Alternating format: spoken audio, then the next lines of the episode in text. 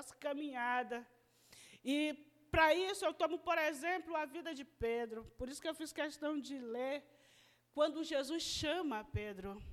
Quando Jesus chama Pedro, ele estava no meio do seu ofício, na sua profissão, trabalhando com seus amigos, com seus irmãos.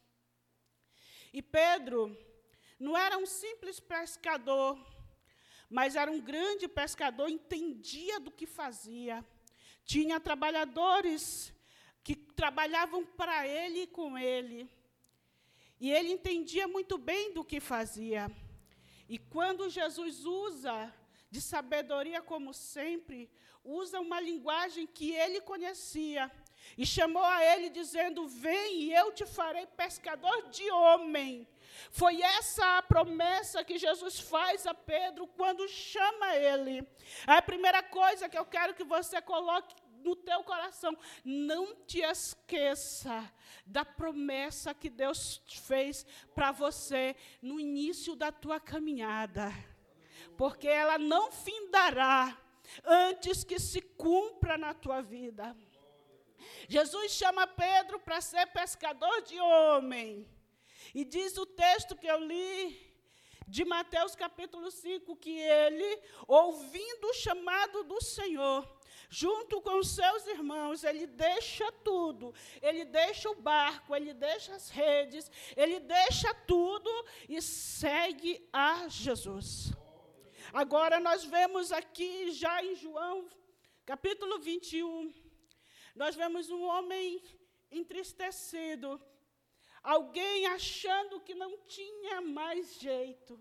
Alguém achando que a sua história tinha findado, tinha terminado. Ele estava naquele mesmo cenário que um dia Deus o chamou. Deus o chamou, ele estava onde? No mar. Ele estava fazendo o quê? Pescando. Agora ele está de volta, sentado com seus irmãos, com seus amigos, à beira do mar. E ele sente o desejo de voltar atrás. Ele diz: Eu vou pescar. E como ele era um líder nato, ele tinha essa capacidade de liderar. Aqueles que estavam com ele disseram: Nós vamos também contigo. Porque tem momentos, amados, que a vontade que dá é de retroceder. A luta é grande, a gente se sente sufocado, a gente pensa que não vai ter solução. E a vontade que dá é de voltar atrás. E Pedro, ele se sentiu assim, porque na sua trajetória, houve maravilhas, houve coisas excelentes. Pedro caminhou lado a lado com Jesus. Pedro viu o Senhor Jesus operar coisas maravilhosas, prodígios e maravilhas. Ele estava em todas. Quando Jesus sobe ao monte e é transfigurado, quem é que estava lá? Pedro. Estava presente. Quando Jesus pergunta: Ei, estou falando aí ao meu respeito. O que é que diz os homens? Quem diz os homens ser o filho do homem? Quem é que responde? Pedro. Pedro diz: Olha, uns dizem que tu és João Batista, que ressuscitou. Outros dizem que tu és Jeremias, ou algum dos profetas. E Pedro, ele se levanta e diz: Tu és o Cristo, aleluia, o Filho do Deus vivo. E Jesus mesmo diz a ele: Olha, não foi carne e sangue que tu revelou, mas o meu Pai que está no céu. Louvado seja Deus. Pedro era testemunha de Jesus em tudo, estava presente em tudo. Não era só um discípulo, só apenas um seguidor, ele era um seguidor presente ele foi usado grandemente nas mãos do Senhor. Aquela mesma boca que adorou, que glorificou, que exaltou a Deus tantas vezes, também era um ser humano. Também era um ser humano que falha, irmãos. Também era um ser humano que sofre. Também era um ser humano que sente angústia, que sente dor. E aquele mesmo Pedro, muitas vezes, foi testemunha de prodígios e maravilhas ao lado do Senhor. E quando o Senhor Jesus é levado, entregue aos seus algozes, por mim e por você. Por causa dos nossos pecados, a palavra do Senhor diz que Ele levou sobre si os nossos pecados, as nossas dores. Quando Ele é entregue para o martírio, para a cruz, quando aqueles homens enviados a buscar Jesus, a apanhar Jesus, Pedro, lança a mão da sua espada. Todos nós conhecemos essa história. E ele lança a mão da sua espada para defender o seu mestre. Porque Pedro tinha muito defeito, mas ele nunca foi covarde. Como todos nós temos muito defeito, mas também temos muita coisa para ser aproveitada nas mãos do Senhor, não é verdade? Pedro lança a mão da sua espada para defender o seu mestre. Quando Jesus ensina a eles que era necessário que o filho do homem padecesse, morresse. Ele diz: Não, Senhor, não digas isso de ti mesmo, não permita que isto aconteça. E o próprio Jesus o repreende, porque ali era a emoção, era a carne. Jesus diz que era o próprio Satanás falando na boca dele, naquele momento. Aquele mesmo homem que viu tantas maravilhas, quando viu o seu mestre ser entregue, quando viu o seu mestre sendo humilhado, sendo açoitado, e quando alguém lhe disse: Tu é um deles, eu te conheço, tu é um deles, ele diz: Não, eu não conheço esse homem. E se afasta entristecido. E outra vez alguém o reconhece e diz: Não, mas tu é um deles. Não, eu não conheço esse homem. E aí alguém diz: Olha, tu és um deles porque tu até fala como eles, tu parece com eles. Aí ele diz: Não, eu não conheço. E ele lembra do que Jesus havia dito: que antes que o galo cantasse, ele o negaria três vezes. Agora vamos ver.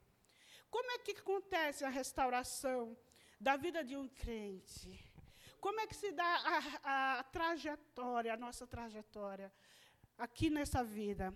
A nossa trajetória ela é cheia de altos e baixos, irmãos.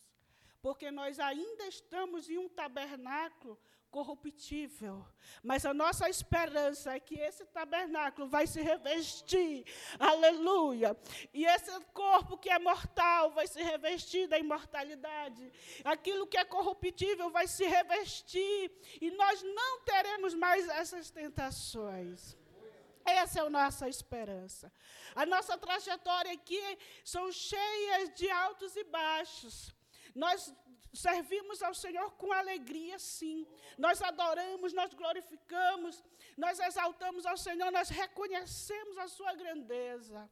Mas também nós somos seres humanos e nós muitas vezes fracassamos no nosso caminho. Mas aí, irmã Elo, o que, que acontece? O que acontece é que nós não podemos parar no caminho. Nós não podemos parar no meio do caminho. Nós não podemos parar a nossa trajetória por causa de uma ou de outra falha. Porque ser humano falha. Mas o nosso Deus, nele não há falha, nele não há erro, nele não há nada para que seja acusado. Ele é o único, único, que pode nos dar uma nova chance. Pedro estava de volta ao cenário em que foi chamado, à beira do mar. E agora Jesus se apresenta, já ressuscitado. Aleluia. Estavam ali entristecidos porque parecia que tinha terminado. Eles acreditaram que o seu mestre ia fazer algo tremendo e aí ia libertar o povo de Israel. Agora o Senhor estava tinha morrido. Parecia que tinha terminado, mas só estava começando, irmão. Aleluia. Parecia que estava terminado, mas só estava começando na vida de Pedro. Agora, há uma necessidade de um encontro novamente com o Senhor. Jesus se apresenta a Pedro, se apresenta aos discípulos que estavam com ele. E como a gente pode ver no texto, diz aqui que eles passaram a noite inteira trabalhando. A noite toda.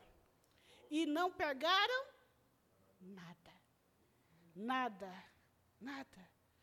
Por que não pegaram nada?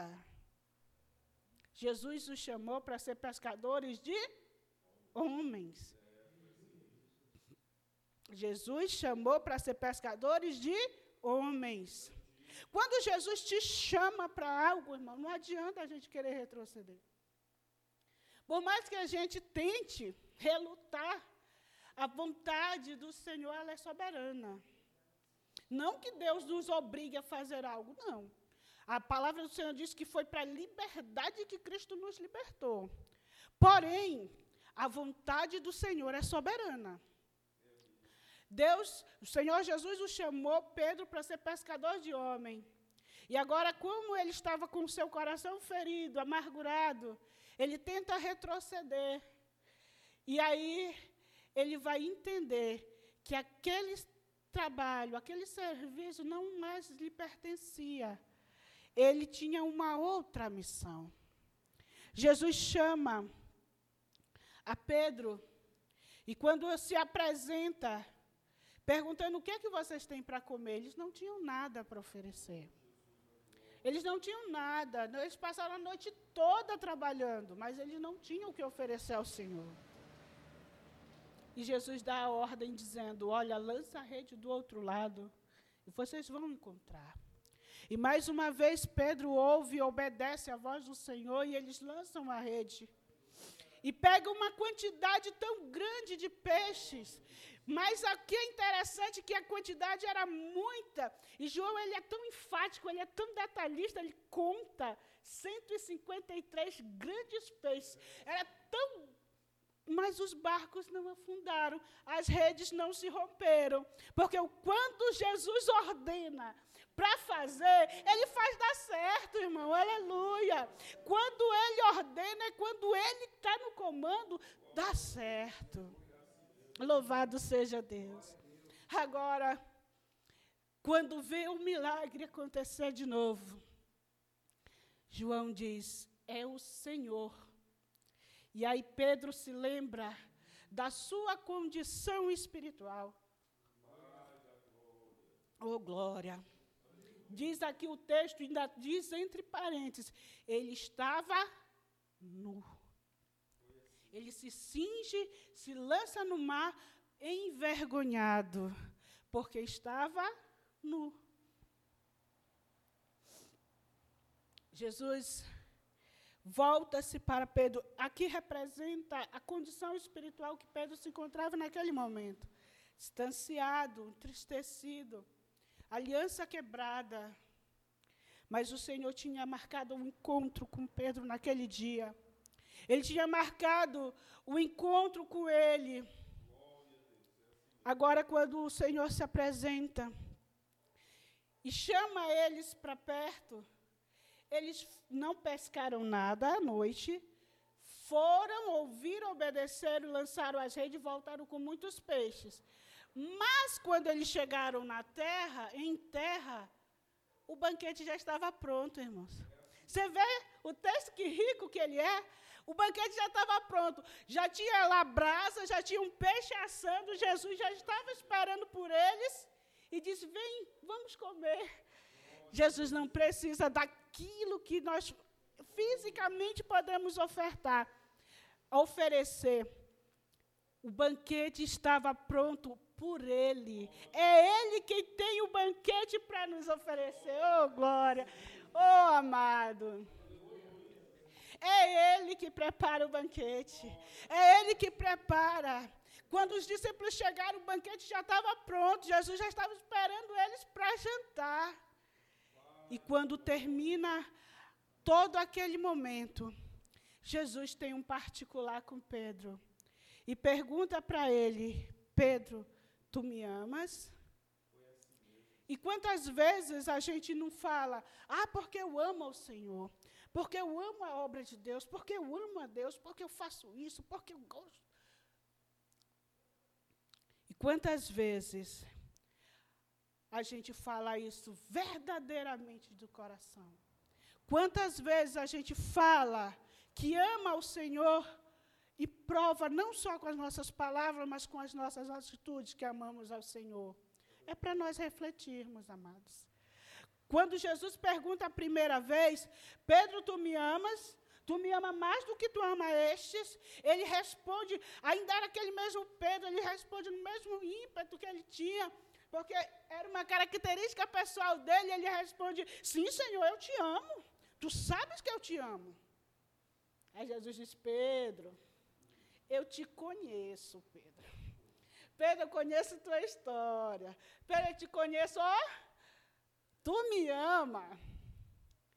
Sim, eu te amo. Oh, aleluia.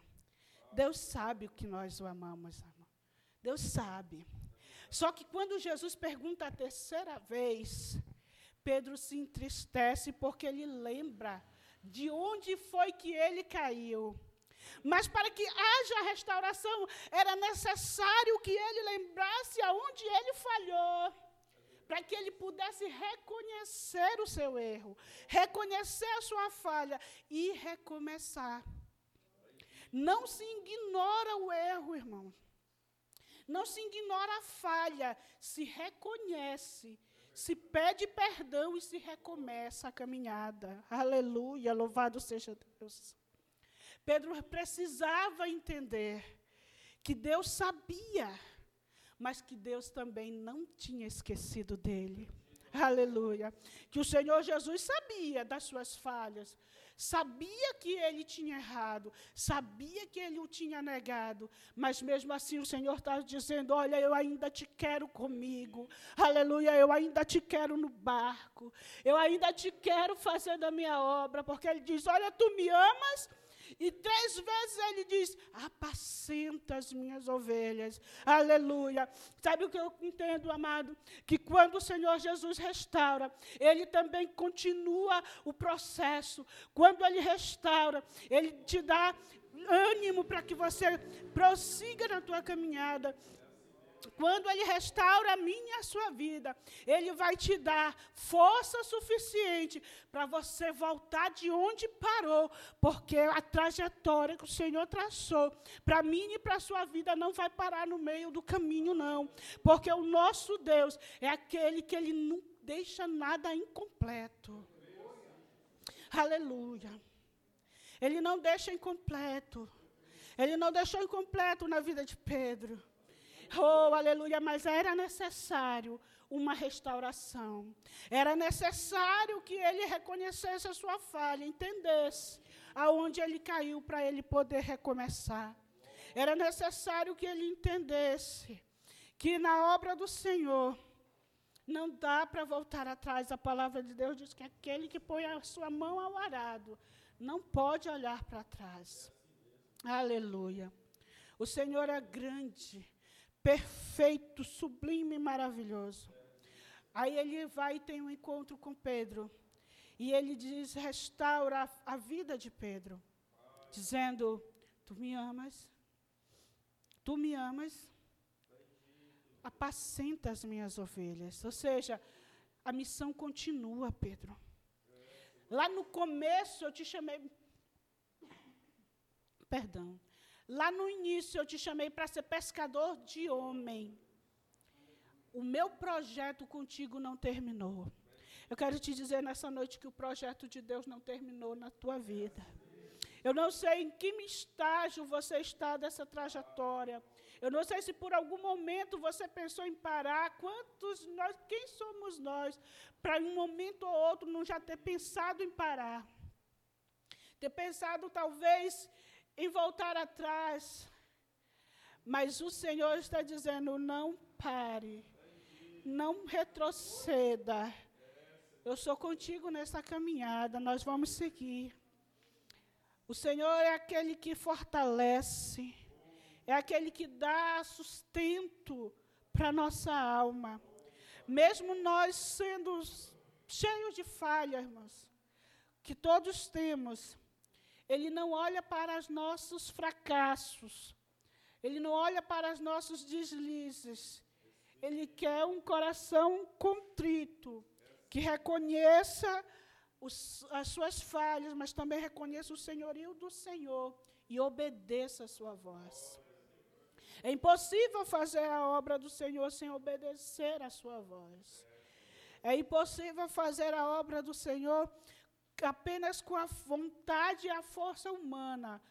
Há necessidade da direção de Deus, porque senão nada acontece. Aleluia. Louvado seja Deus. Quando eu lia esse texto, hoje, no intervalo, eu estava no trabalho, no intervalo, é incrível como a palavra de Deus ela atrai, né? Eu estava lendo de cabeça baixa. E tinha uma colega, e ela sempre bem extrovertida, e hoje ela estava diferente, ela estava lá de cabeça baixa, olhando o celular, e eu peguei, estava lendo em silêncio. E aí ela começou a falar comigo. Aí disse, oxe, você está concentrada. Aí eu parei e, fui, e dei atenção para o que ela estava falando. Começou a conversar e eu pude entender o que é que o Senhor. Quando eu comecei a ler, eu disse, mas Senhor, por que esse texto? E eu, o Senhor me pôs diante de uma pessoa que parou no meio da caminhada. Aleluia. E me deu a oportunidade de falar de Jesus para ela ali. Chegaram outras meninas, ficou lá e a gente ficou conversando um pouco. E eu pude entender, irmãos, perceber quantas, quantas, quantas pessoas têm parado na, no meio da sua caminhada com Deus. Quantas pessoas estão com seu coração amargurado porque foi fe ferida porque foi frustrada. E eu lembro que uma coisa ela falou que me chamou muita atenção. Ela disse: tem mais gente boa no, aí fora do que dentro das igrejas. Eu disse. A, colega que estava do meu lado também, crente, respondeu a ela. E eu complementei dizendo assim: a igreja é feita de pessoas. E pessoas são falhas. Mas olhe para Cristo, nele você não vai encontrar nenhum defeito. E o Senhor, Ele proporciona momentos como esse para que a gente possa estar falando do seu amor para aqueles que pararam na caminhada. Existem muitas pessoas decepcionadas, frustradas, porque, de uma forma ou de outra, colocaram o seu pensamento, a sua visão no homem. Mas quando a gente olha para Cristo, a gente vai encontrar descanso para a nossa alma. Porque só Ele pode nos dar uma nova chance. Só o Senhor Jesus pode restaurar. Só o Senhor Jesus pode trazer de volta o nosso recomeço. Só Ele. Não pare na sua trajetória espiritual. Pode acontecer momentos em que Parece que não vai ter jeito, mas nunca esqueça que o comando está nas mãos do Senhor. E aquele que comanda, ele não abandona, ele não deixa só, ele está conosco. O Senhor, você pode observar esse texto que o Senhor faz essa pergunta a Pedro. Embora ele, ele pergunte três vezes: Tu me amas? Ele não lança no rosto de Pedro a sua falha, ele não lança no rosto dele a, o, o, seu fracasso, aonde, mas ele faz ele refletir. Ele diz: Tu me amas mais do que a ele? Sim, Senhor, eu te amo. Pergunta assim, a segunda vez: Sim, Senhor, eu te amo. Pergunta a terceira, aí ele lembra. Porque há uma necessidade de que haja essa reflexão na nossa vida aonde estamos falhando para que nós possamos nos corrigir diante do Senhor, para que nós possamos dar continuidade na nossa trajetória espiritual, porque ela não acaba aqui. Aqui é só uma parte da caminhada.